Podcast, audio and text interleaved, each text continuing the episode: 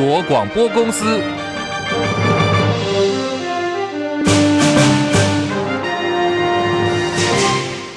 家好，欢迎收听中广新闻，我是黄丽凤。新闻焦点来关注的是进口蛋之乱，不再指望农业部，地方县市政府决定要自己查。巴西进口蛋风暴持续扩大，除了台农蛋、冠军蛋品的巴西进口蛋疑似也错标日期，通路商全联证实，从即日起，包括了台农蛋品跟冠军蛋品各两款巴西进口鸡蛋全面下架，消费者可以办理退货。但是到底还有多少蛋是在超市的架上？会不不会早就进入到早餐店跟学校的营养午餐，甚至有可能混入到国产蛋当中呢？台中市政府要求中央提供进口蛋流向，不过农业部的第一回应既然是不方便给，不满农业部的态度，台中市长卢秀燕今天说，既然在中央要不到完整进口鸡蛋的资料，那么地方政府就动起来护食安，大家互相帮忙来查找进口商的仓储。在这边郑重的呼吁农委会，请提供。进口巴西蛋到底它的分配跟去向跟它的通路商在哪里？给各县市政府，这样子我们才能够充分的掌握。我不晓得中央为什么拒给。好，现在地方动起来，决定自己查。台中市政府卫生局说，已经透过管道向卫福部取得进口蛋的零星资料，而台中市政府展开了专案稽查。根据了解，中央一共核准了十个国家的进口蛋，除了巴西蛋有疑虑之外，先前又远从土耳其运到台湾的鸡蛋，在边境被拦查，发现说含有动物用药。台中市民进党团总召何文海说，食安不分蓝绿，没有颜色都要守护。党团是支持市政府严查的，为民众的健康来把关。卢秀燕表示，问题鸡蛋是中央专案进口，是否希望农业部说清楚蛋的分配跟流向，方便市政府来循线追查？可是现在中央拒绝，台中市已经全面的启动稽查作业，不管是民间学校，虽然学校营养午餐的供应契约规定要用国产的鸡蛋，那么希望透过地方政府的力量，早日解除蛋蛋危机的疑虑。而台农巴西蛋满城风雨，国民党籍高雄市议员邱于轩爆料，他在全联买到了台农的澳洲蛋，质疑除了巴西蛋，还有几国鸡蛋进口呢？对此，高雄市卫生局也表示，不管台农蛋品到底进了 A、B、C、D、E 几个国家的蛋，现在呢，通通必须要书面的讲清楚。高雄市林雅区今天早上发生了一起骇人听闻的凶杀案，一名年纪大概六十岁的吴姓男子，疑似长期不满楼上邻居发出了噪音，在今天早上七点多，他登门砍杀一对三十多岁的罗姓夫妻，两个七八岁的孩子目睹双亲被害的过程。高雄林雅分局副分局长林宗贤说明案发情形：十四楼有一对夫妻，啊，倒卧于在房间里面。那女女子哦，就是妻子，她的左手臂有防御伤，男子在右手臂有防御伤，两者死者的腹部都皆有刀伤。那疑似在前几个礼拜，该死者夫妻与楼下的邻居有发生噪音的纠纷。好，警方也调阅了监视器，确认凶嫌的位置之后，早上十点半多，在屏东县芳寮乡已经抓到了这名行凶的吴姓男子。他承认犯案，而作案所使用的凶刀跟衣服已经丢掉了，其他就没有再多讲。现在详细案情，警方还在进一步的厘清跟调查。警方说，凶嫌的背景其实是很单纯的，一家三口同住在十三楼，初步推断呢就是邻居之间的纠纷。远警查访住户，发现前几个礼拜。罗姓夫妻，也就是被害者，跟吴姓嫌疑人曾经发生了噪音纠纷。到底今天行凶的凶器是预先准备的，还是是在罗家取材的？现在警方都还在查证当中。红海创办人郭台铭昨天宣布副手人选是艺人赖佩霞，那么现在外界转而关注民众党总统参选人柯文哲，他的副手人选究竟是谁？最新消息传出呢，柯文哲阵营锁定曾经担任雅虎奇摩总经理、具备科技网络背景的周开莲。民众党发言人杨宝珍表示，各方的优秀人选都在洽询当中，目前还没有定案，确定之后呢，一定会跟外界来做报告。台北现在温度三十四度，这里是中国广播公司。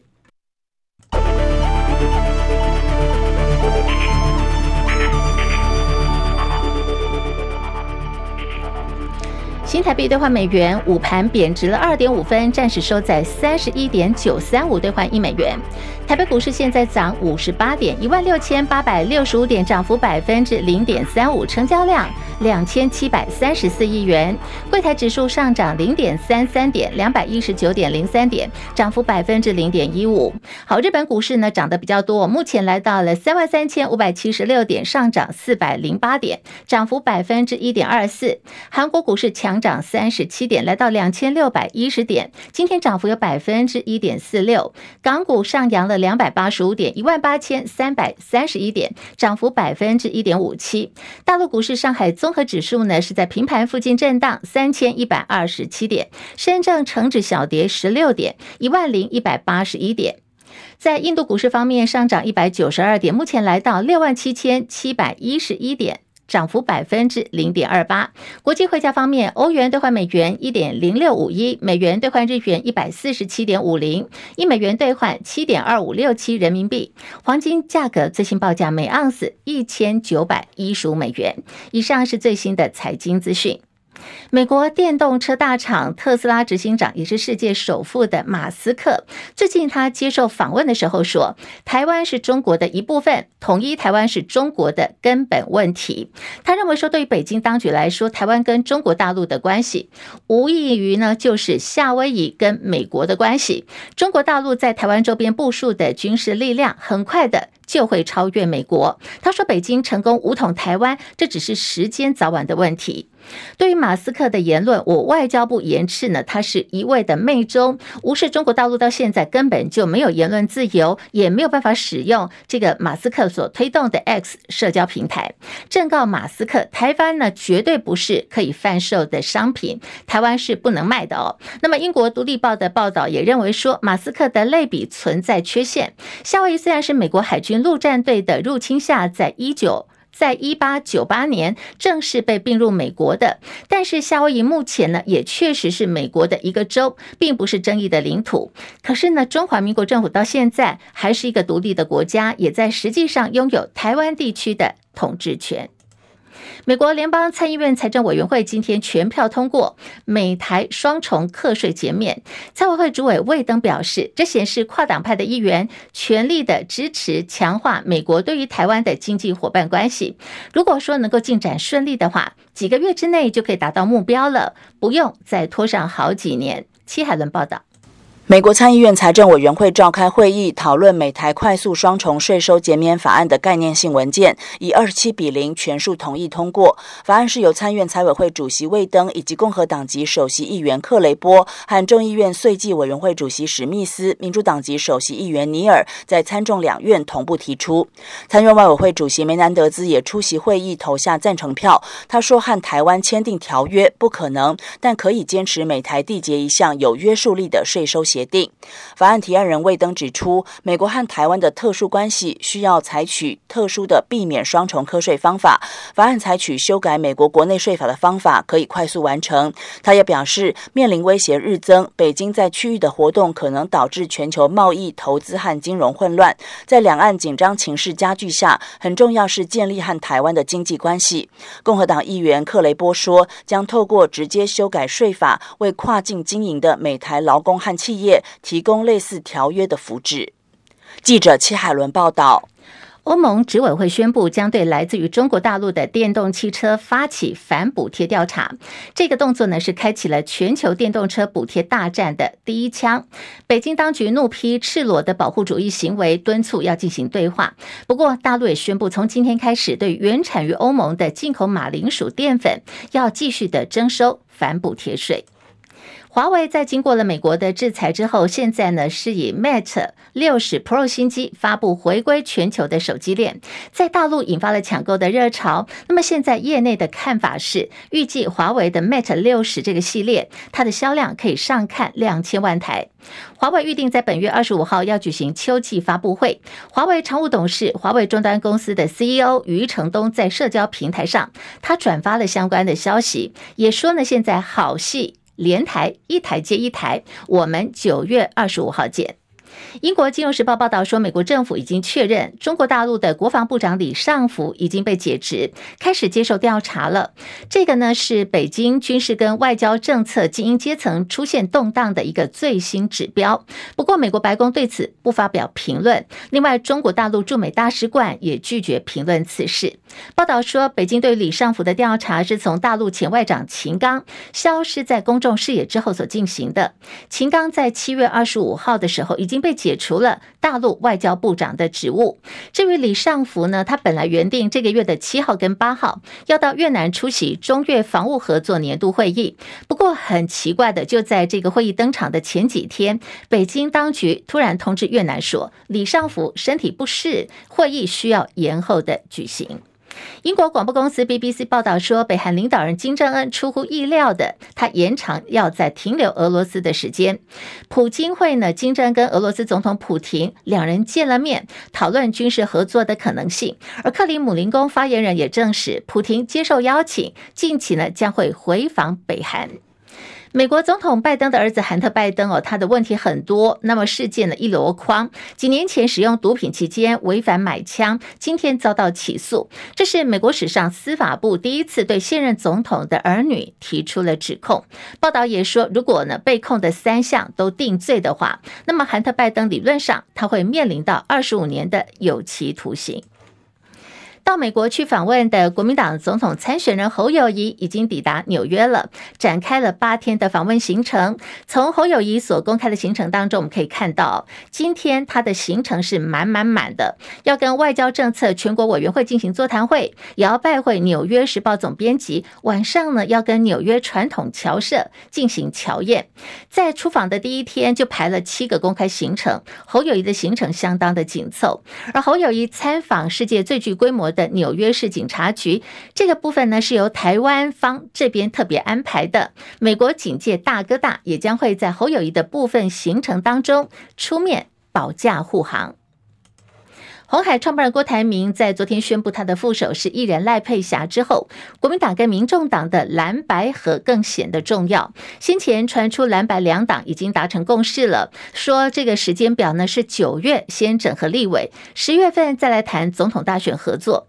今天民众党的立委参选人蔡壁如接受了中广新闻网千秋万世节目主持人王浅秋的专访，也谈到了最新蓝白合的进度。九月份小鸡谈确定，十月份。大家各自努力，然后最后来谈总统。对，最后这个是共识的。呃，共识大概就这样子啊。不过现在因为区域立委，因为大部分都是已经抵定了嘛，他们呃国民党能提的都已经提完了，那民众党能提的也都差不多都全部都抵定了。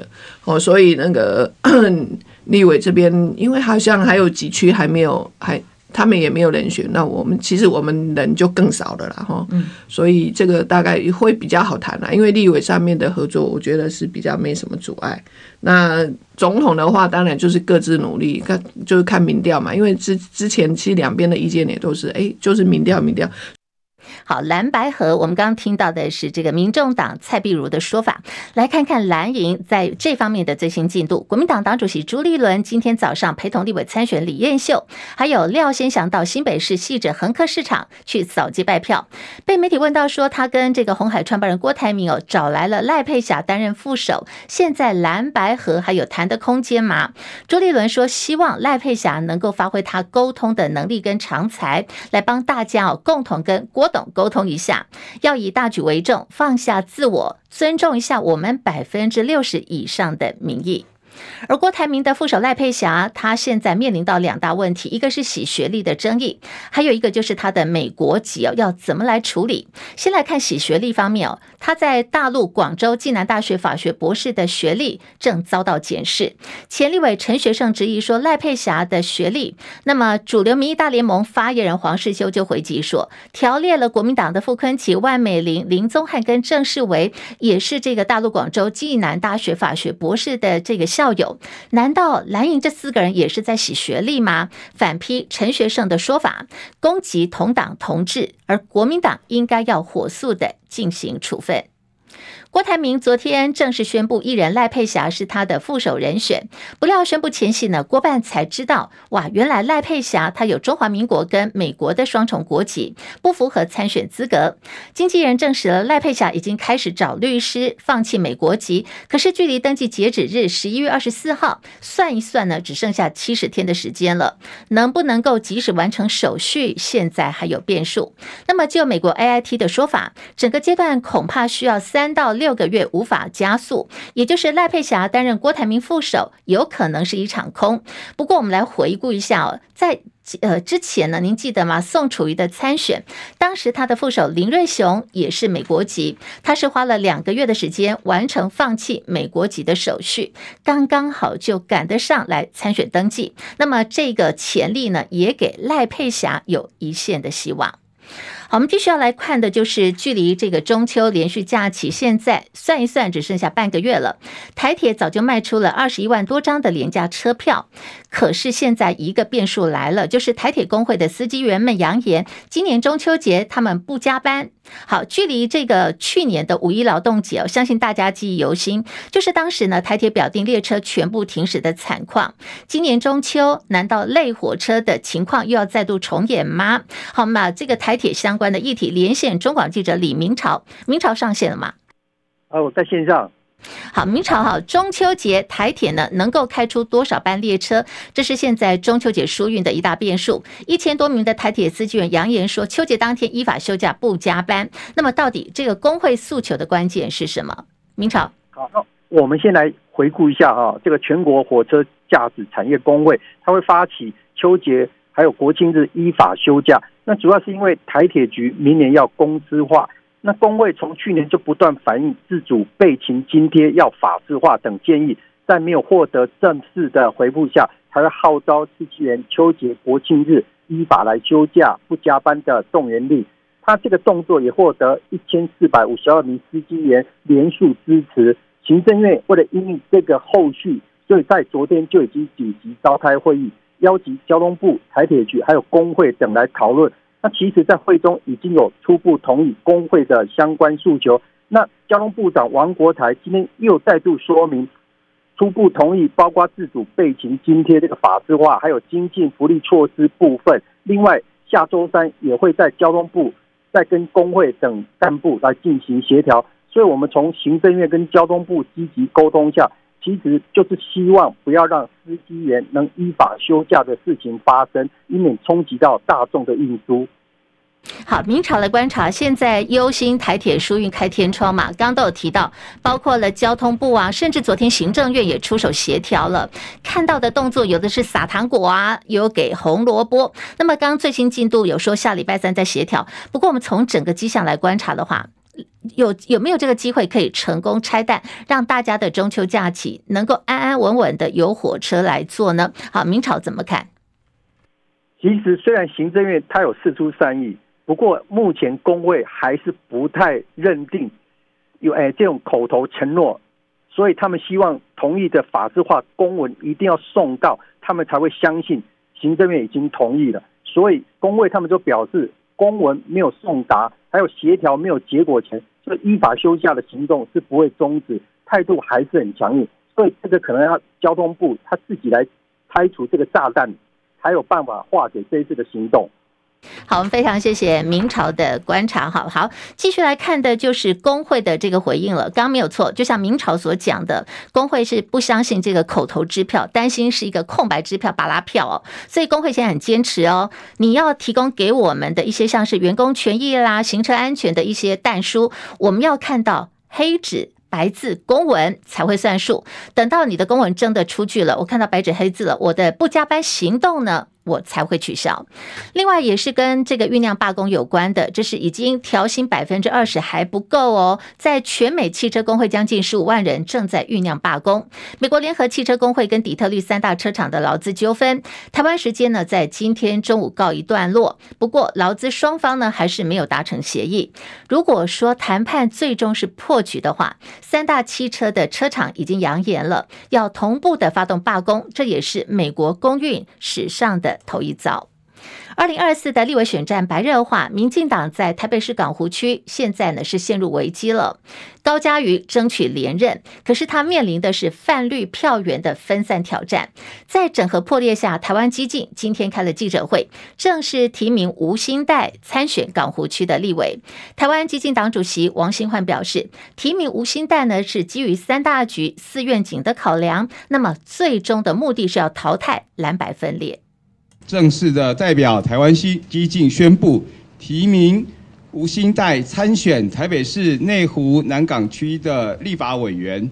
那么，台湾基进之所以提名新代参选港湖区的立委，是因为基于三个大局以及四个愿景。第一个大局就是为了港湖的大局，港湖值得一位坚定本土价值的立法委员参选人，因为港湖的大局非常的清楚，港湖的选局就是蓝白分裂。唯一本土，李彦秀是国民党的，高嘉瑜不论是他的啊、政治立场或是投机民粹的政治风格，都是不折不扣的民众党式的一个参政。那么只有台湾激进提名的吴欣岱医师是唯一坚定本土价值的参选人。好，现在这个台湾基进确定提名吴新代，就是冲着高嘉瑜去的。好，港湖区的立委选战就变成撒卡多了，由国民党立委参选李彦秀、民进党的立委高嘉瑜跟我们刚刚提到台湾基进党的立委参选吴新代三人来争夺。民众党总统参选柯文哲日前接受了彭博新闻的专访，谈到了两岸台美关系。而彭博报道当中写哦，史丹佛大学胡佛研究所的研究员卡里斯坦普尔曼，他认为说，柯文哲呢是一张鬼牌。如果你有打扑克牌的话，鬼牌哈。那么相较于民进党总统参选赖清德跟国民党的总统参选侯友谊，华府对于柯文哲当选之后做出的决定比较没有办法琢磨。此外，彭博也说，柯文哲似乎对于华府也是有一些怀疑的，这个呢是可以从柯文哲跟赖清德对于台积电的不同立场当中可以看到。说是赖清德认为台积电往海外扩展是好事，相较之下呢，柯文哲对此的热情就比较不高。当被问及到是否支持台积电在国外建厂的时候，柯文哲是说，任何公司运营中涉及到美国国家安全重点的部分，应该要采取分隔措施来进行保护，否则呢，厂址应该由市场来做决定，而不是由政治来决定一切。国民党青年部前主任陈观在脸书发文爆料说，民进党总统参选赖清德下个礼拜六，也就是九月二十三号呢，要在新北市新庄区举办后援会的活动，疑似呢花钱要凑人数，因为活动时间长达有一百分钟哦，所以现在有一个出席的价码，就是一个人五百块钱。相关征人的资讯已经贴上了打工平台小鸡上工，民进党严正驳斥这个相关的说法，强调昨天晚间已。已经对这名征才者提告了，反击陈冠安未及查证呢，意图使人不当选，要求他跟国民党都应该要立刻道歉。同样是关于副手的话题，就是在郭台铭宣布跟艺人赖佩霞搭档参选二零二四总统大选之后，有美国媒体报道说，驻美代表萧美琴呢可能要跟民进党总统参选赖清德来做搭档，同时也认为说萧美琴的资历能够为选情大加分。面对赖萧配可能成型的传言，我们来看看萧美琴过去呢一直都是选择避免谈到这个话题。她最近也接受了彭博的专访，以现在非常常专。注处理对美关系，来回应跟这个赖清德搭档参选的可能。报道也说，目前台面上并没有其他可能的人选，而许多位熟悉台湾事务的美方人士，现在也是看好萧美琴搭档赖清德。原定这个礼拜六要开打的跨联盟篮球邀请赛，时间就是明天哦。那么台北市职业篮球员工呢，认为说，台北市职业篮球员工会认为说，篮协行政支援不够到位，又没有帮球员保险，随便呢就乱加了商业比赛，所以现在呢说不打就不打喽，拒绝出赛两场中华队的热身赛。篮协协调双方也没有达成共识，所以就宣布赛事取消了。如果说球迷已经买票的话，可以去办理退费。陈凯报道，球员工会十四号声明，因为篮协邀请球员参加亚运集训，单方面增加商业赛事要求配合，后勤支援不到位，没有投保球员受伤时能补偿收入损失的运动员失能补偿险，球员急需时间受伤还必须自己处理医疗附件跟理赔。决定退出花联盟邀请赛中华队两场热身赛。篮协表示，亚运期间，包括男女篮以及三对三，一共四支队伍，将组成四位防护员、四位体能教练等，共十三人的支援团队。运动员失能补偿险，六七月就已经请工会提供合约资料作为保险公司计算保费依据，但工会一直没有回应。篮协与明台常务保险公司讨论以后，决定用最高额投保，但或许不及部分高薪国手的身价，已经在九月一号完成手续。至于集训受伤期间医疗费用都可以实报实销，只是篮协必须收到单据才能处理。双方协调二十四小时之后，仍然没有达成共识。篮协宣布，基于备战亚运、争取最佳成绩为优先考量，尊重球员，决定取消两场比赛。原本十六号跟十八号的三场赛程减为两场，三点跟五点的比赛向后移到五点跟七点拍打。中广记者陈凯在台北报道。好，也是体坛的消息。昨天晚间，篮球迷暴动了，因为上季呢，在钢铁人的林书豪，他新东家呢敲定加盟 P 联盟新北国王，要跟他弟弟林书伟同队，上演的是梦幻兄弟联手。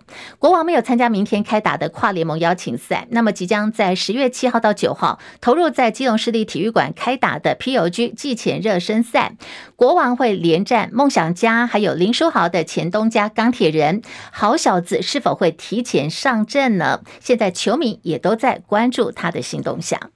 公费流感疫苗即将在十月二号开打，校园大规模接种前都会请家长哦，要先上来签署这个意愿书。不过机关署出包哦，怎么回事呢？还影响到上百万名的家长都必须要重新签这个意愿书，因为是他们把今年度的流感疫苗说明内容误植去年的版本。那么总共有一百多万名的家长被通知要来重新签立这个意愿书。加油，可以再等等哦。看到的是最新油价的预估，说下个礼拜呢可能会调降零点二元。好，现在各主要城市气温：台北三十三度，台南、高雄三十一度上下。今天呢都是多云到晴。